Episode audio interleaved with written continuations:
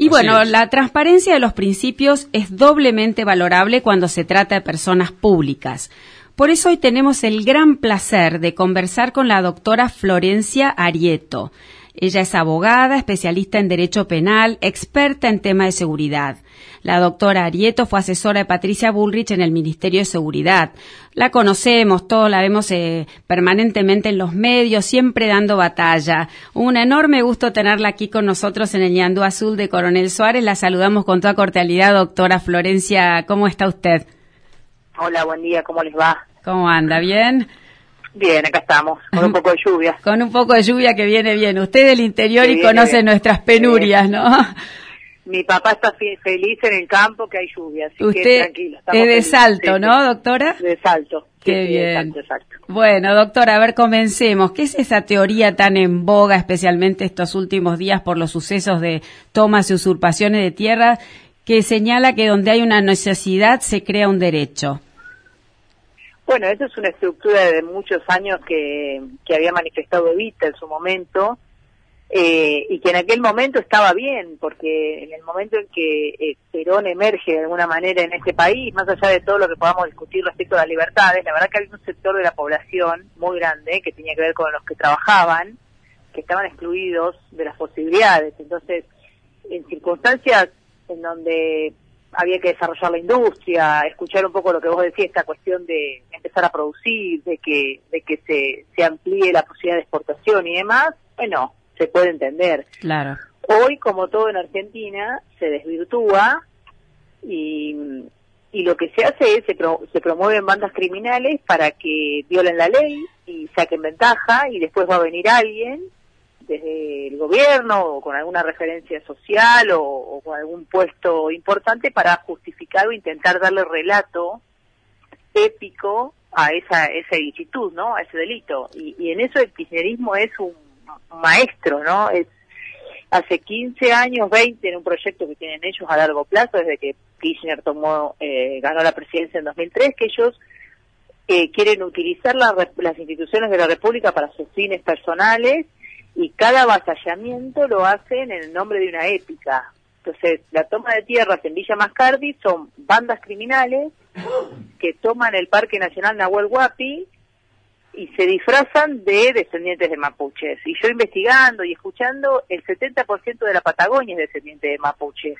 y no mm. están tomando tierras. Entonces, quiero decir, lo, lo disfrazan de algo que en principio desconoces y le crees para sacar ventaja. Y por supuesto, detrás de, lo, de las tomas de, la, de Villa Mascardi del lago Nahuelhuapi estaba Canarbaja. Sí. Que era el jefe montonero que nunca rindió cuentas por sus crímenes en democracia. Sí, sí. Entonces son, es el consuelo de Cristina, el papá del, del, del, hijo de, del papá, perdón, el, papá del, del el abuelo pater de, por el lado de papá de la, nieta de, la, de la vicepresidenta. Sí, es muy peligroso, ya es, es, peligrosísimo esto, ¿no?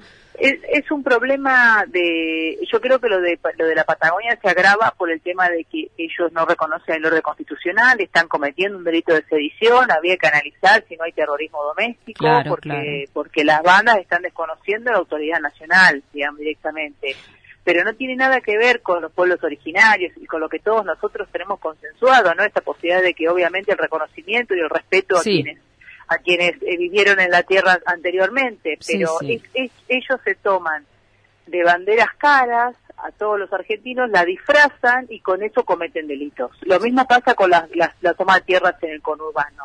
Lo disfrazan de necesidad, de que falta, que es gente humilde, que necesita una casa para vivir, y la verdad que se cae en relato cuando uno más o menos puede explicarle a la audiencia o a los ciudadanos, así como estamos charlando, que en Argentina hay casi 20 millones de pobres. Sí, sí. En los cuales el 80-90% viven en casillas alquiladas adentro de la villa.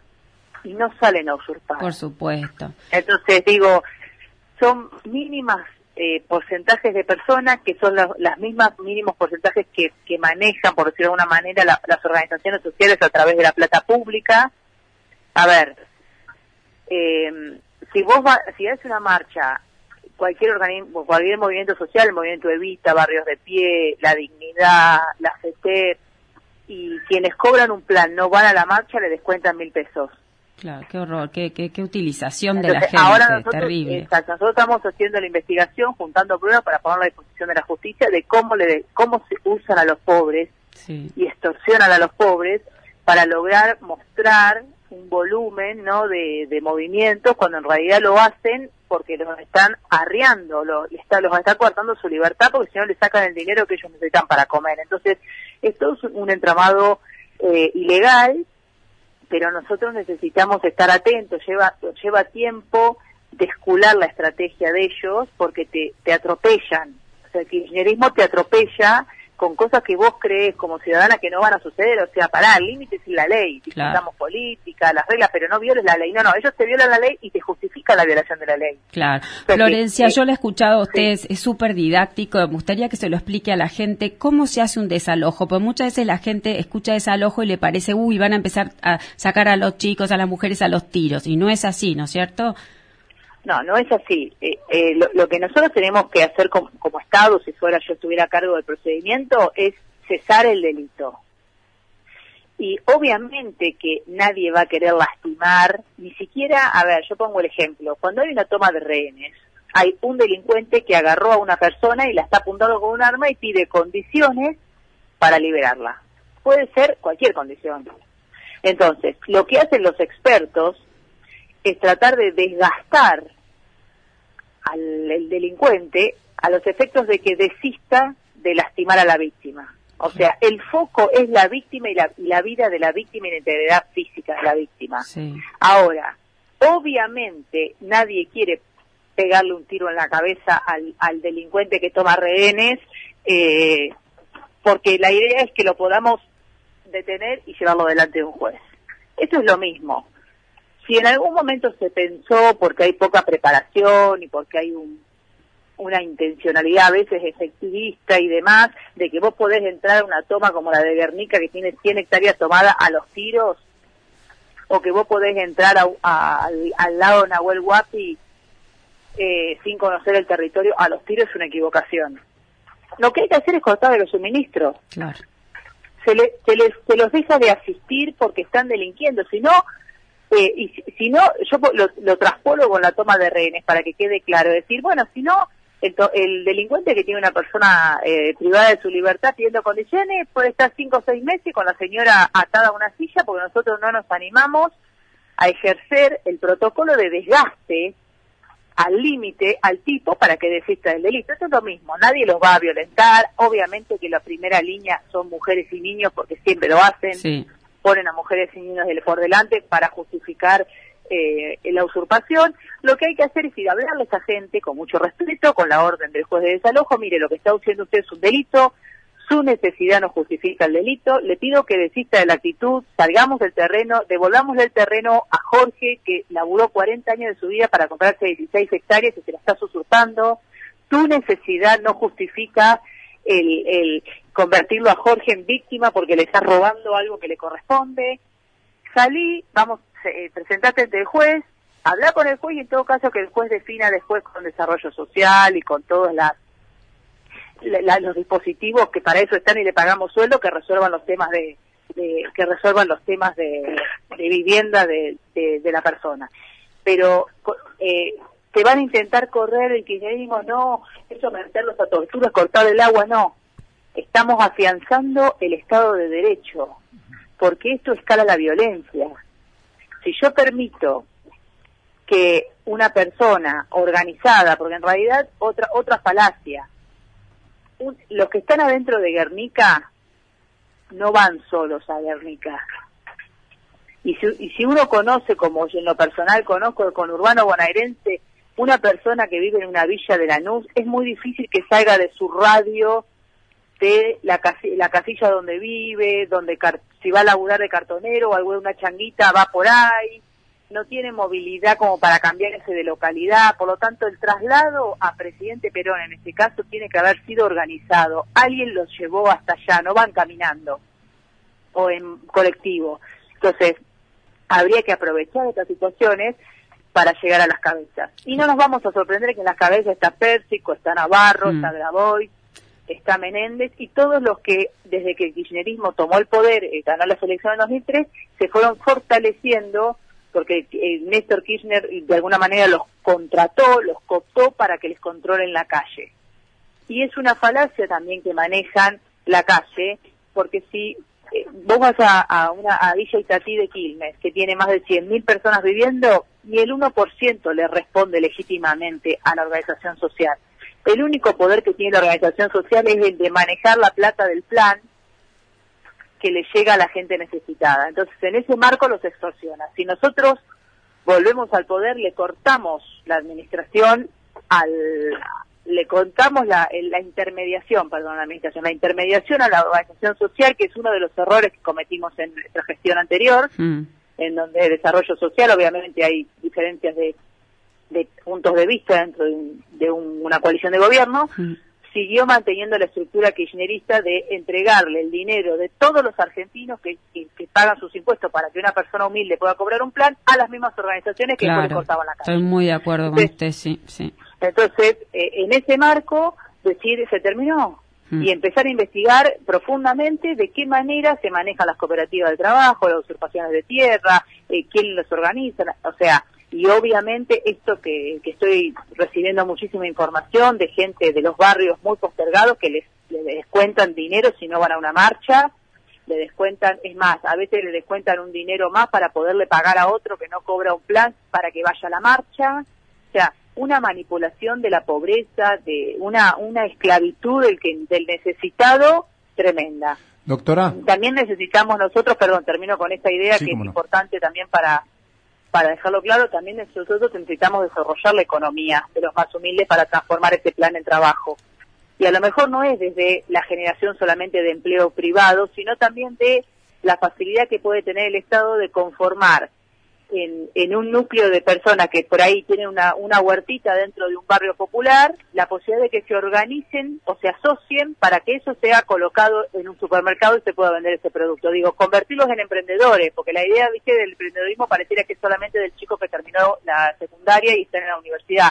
A lo mejor los chicos de abajo que abandonado la escuela tienen la posibilidad de asociarse para poner un taller mecánico de arreglo de, motos y eso que sea un convenio con, eh, no sé, los que organizan carreras de motos profesional para que ellos puedan vincularse. Digo, hay un montón de cosas para hacer siempre y cuando sea respetando la ley, respetando la plata pública de todos los argentinos y sacando de intermediación a los mafiosos, estos bandas criminales de las organizaciones sociales.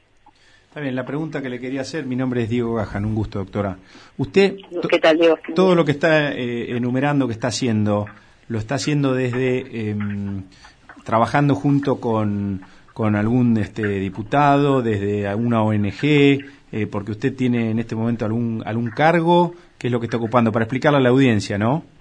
No, no, nosotros el 10 de diciembre, yo terminamos la gestión con la ministra Bullrich, yo estoy en la, en la en la actividad privada, yo soy abogada penalista.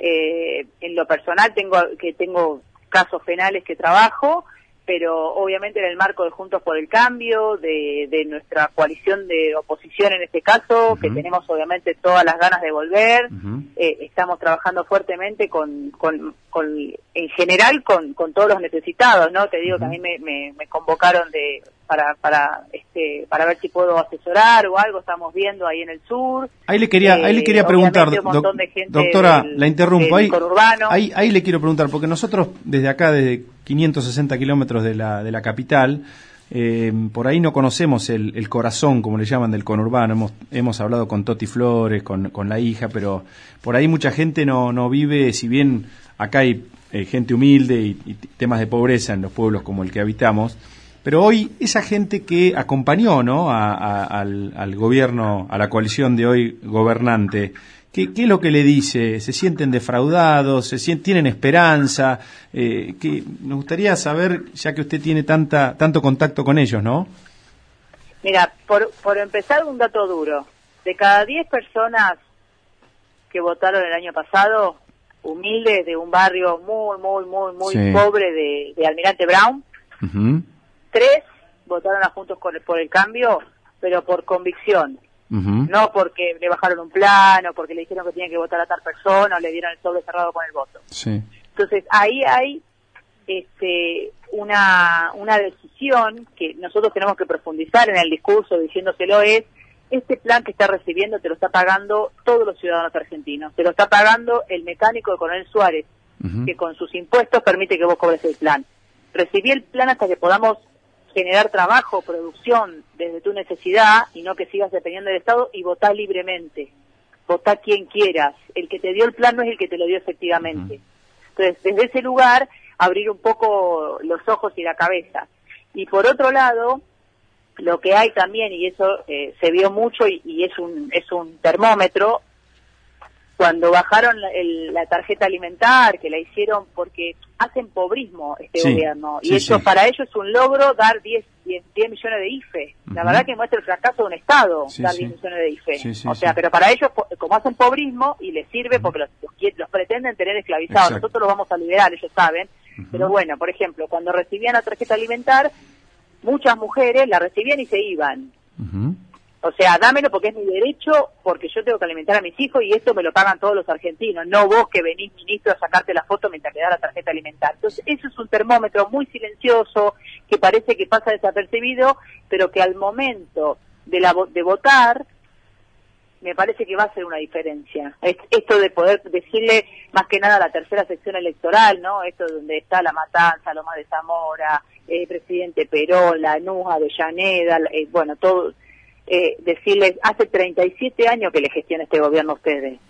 Florencia, ¿Es que el asfalto sí se come? En el sentido del otro día una señora ahí en Celina, en Villa Celina, decía 33 años acá y nosotros no tenemos escuela y no tenemos cloaca. O sea, para nosotros es importante el asfalto. Y, un, datito más. Si ustedes van y le preguntan a la gente de Lanús hoy, que hace, este es el segundo periodo del intendente Grindetti, de Juntos por el Cambio, les van a contar que les gusta Grindetti porque la calidad del asfalto de la avenida Pavón está bien hecho.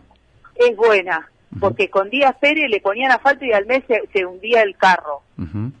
Mirá, lo, chiquitito que parece y cómo le cambia la vida a la gente cuando los recursos de todos van realmente a, lo que tiene que ser el Estado. O sea que todo el trabajo que hizo la gobernadora Vidal en los cuatro años que estuvo en el, en el conurbano, que desde acá del interior por ahí no se vio tanto, eh, a su criterio tiene, tiene su fruto. La, gente lo valora más allá de que el año pasado el resultado electoral no, no la haya acompañado, ¿no?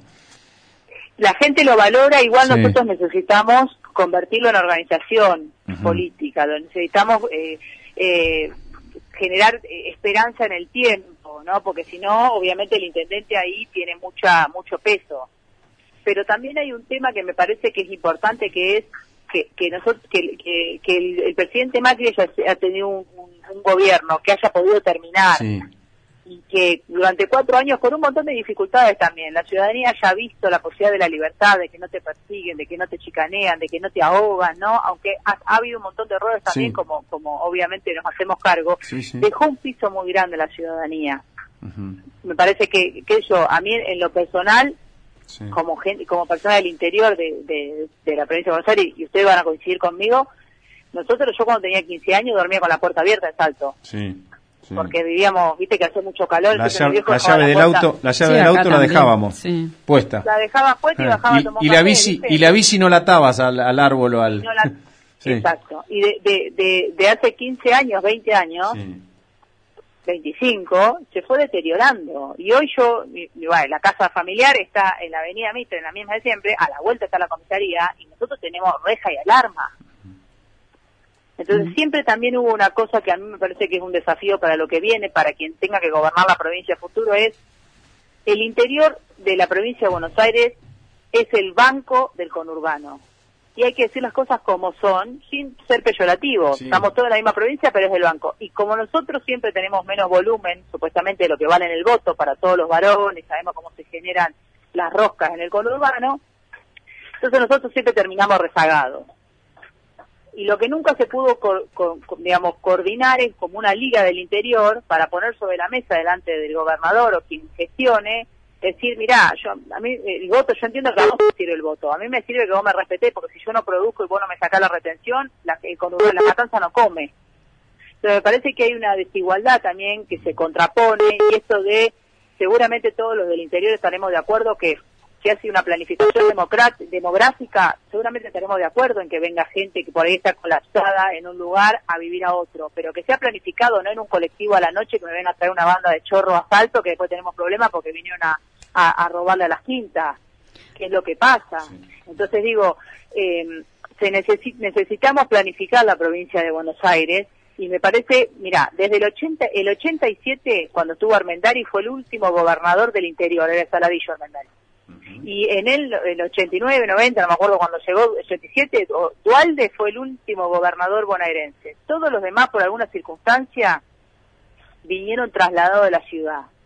Entonces me parece que también tenemos el, el sumo un que nunca había pisado Danú ni, ni, ni Carmen de Patagones, o sea, nunca. Y de repente lo pusieron ahí y se puso a pisarlo. Entonces digo, me parece que, que, que lo, como bonaerense, y ahí sí un poco ya territorializando la cuestión, tenemos que darnos una, una posibilidad de, que la provincia sea representada por los intereses de la provincia, ¿no? De, los provincianos, de lo que significa el campo, de lo que significa laburar en el campo, de lo que significa la lluvia hoy cuando vos tenías la seca y no podés, no tenés maíz y no sabés qué va a pasar, eh, lo que significa eh, los pueblos del interior con sus costumbres, eh, que te, se te conurbanice el interior porque no podés controlar la delincuencia, digo, porque los ojos están siempre puestos sobre el conurbano, que tampoco lo resuelve la vida del conurbano porque tenés un polvorín, o sea, digo, parece que hay que, hay que, como bonaerenses tenemos que ponernos firmes, ¿viste? En, algunas cuestiones y más como bonaerenses del interior.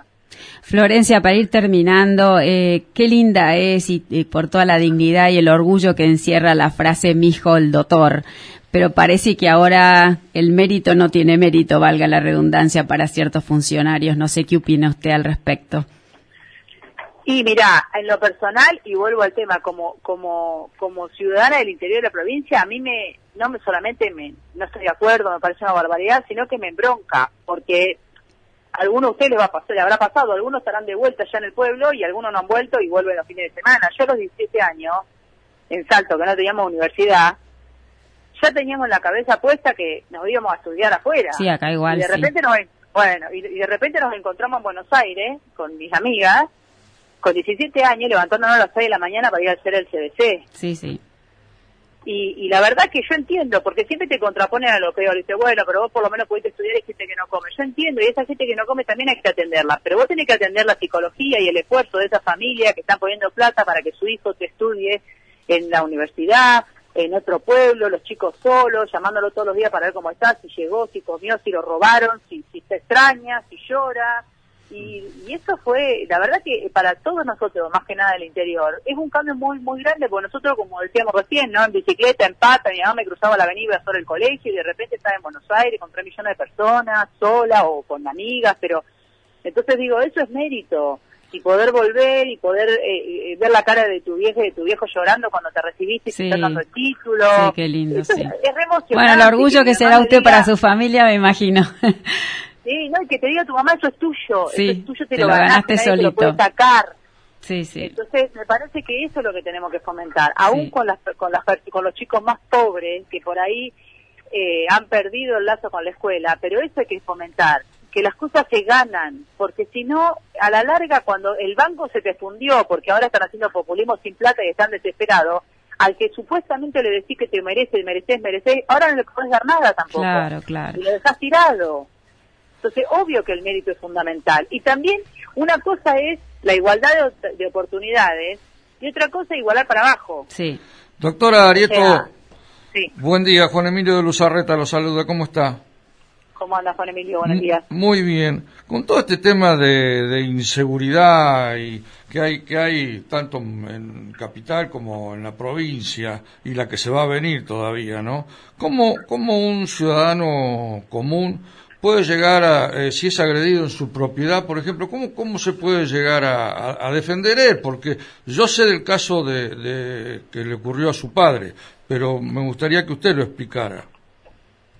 No, bueno, a ver, hay una cuestión muy, muy, muy básica y que me parece que es una de las cosas que también desvirtuó el kirchnerismo, que es eh, el código penal, si, si sucede una situación extrema, ¿no? de agresión adentro del hogar, de la propiedad o de algún bien o de alguna circunstancia en, lo, en el caso de que sea fuera de la propiedad si es de noche. El Código Penal justifica y habilita la defensa de la víctima si lo puede hacer. O sea, lo que estamos hablando es, le pongo el ejemplo más claro del, del, jubilado Jorge Ríos. Sí, correcto. El jubilado Jorge Ríos es legítima defensa. es una persona que se defendió de un ataque ilegítimo dentro de su propiedad. Punto. Ahora, obviamente, Fiscalía, que está el fiscal general de Quilme, lo puso Aníbal Fernández, que es la oda a la ilegalidad, o sea que obviamente van a tratar de transformar y los que lo robaron y, y los delincuentes que atacaron a Jorge Ríos son parte de la barra de Quilmes que están protegidos por toda esa gente. O sea, obviamente que van a armar un montaje tratando de justificar al delincuente. Pero esto eh, es clarísimo en el Código Penal. Cuando hay un ataque legítimo en tu propiedad, en tus bienes, con tus seres queridos, o sea, en la situación en que vos te sentís atacado y vos te defendés, es legítima defensa.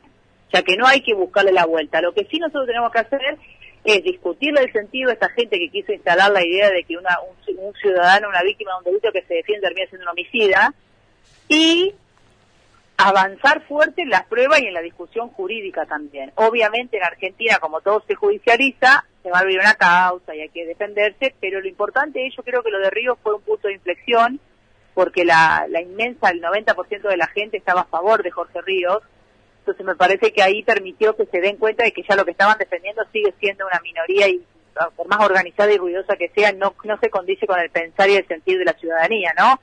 Que cuando el Estado se corre de la intermediación entre la víctima y el victimario, que es lo que tiene que hacer, ir a, evitar que el delincuente delinque y si no meterlo preso. Cuando el Estado no está, o porque es negligente, o porque justifica el delito, o por lo que sea, bueno, la víctima tiene derecho a defenderse, porque si no, quedamos a merced de los violentos. Bueno, Florencia, clarísimo. La verdad que no saben lo que le agradecemos el tiempo que nos ha dado, la claridad y la contundencia de sus conceptos. Un placer eh, eh, haberla escuchado y bueno, seguramente que si nos tiene paciencia la vamos a volver a molestar en otra oportunidad, Florencia. Con todo gusto y que sepa el campo argentino, el campo del interior de la provincia de Buenos Aires, mi interior, que nosotros los defendemos que nosotros parece que no estamos haciendo nada. Sí, que no, usted nos defiende seguro, no tengo duda, seguro. Porque, estoy, porque estamos hartos de los vivos, ¿no? Claro. Que atacan y después te quieren sacar la producción. Estamos hartos, la verdad. Por Hacer, hay mucho por hacer y sé que el campo tiene una enorme potencia con la tecnología que, que, que invierten y toda la planificación, así que ahí vamos a estar siempre. Más allá de que en lo personal yo vengo de ahí, eh, todos juntos por el cambio sabemos que defendemos a los que producen y a los que generan riqueza y no a los a los vivos que viven del Estado. Bueno, muchísimas gracias. Era la doctora Florencia Arrieto para Añando Azul de Coronel Suárez.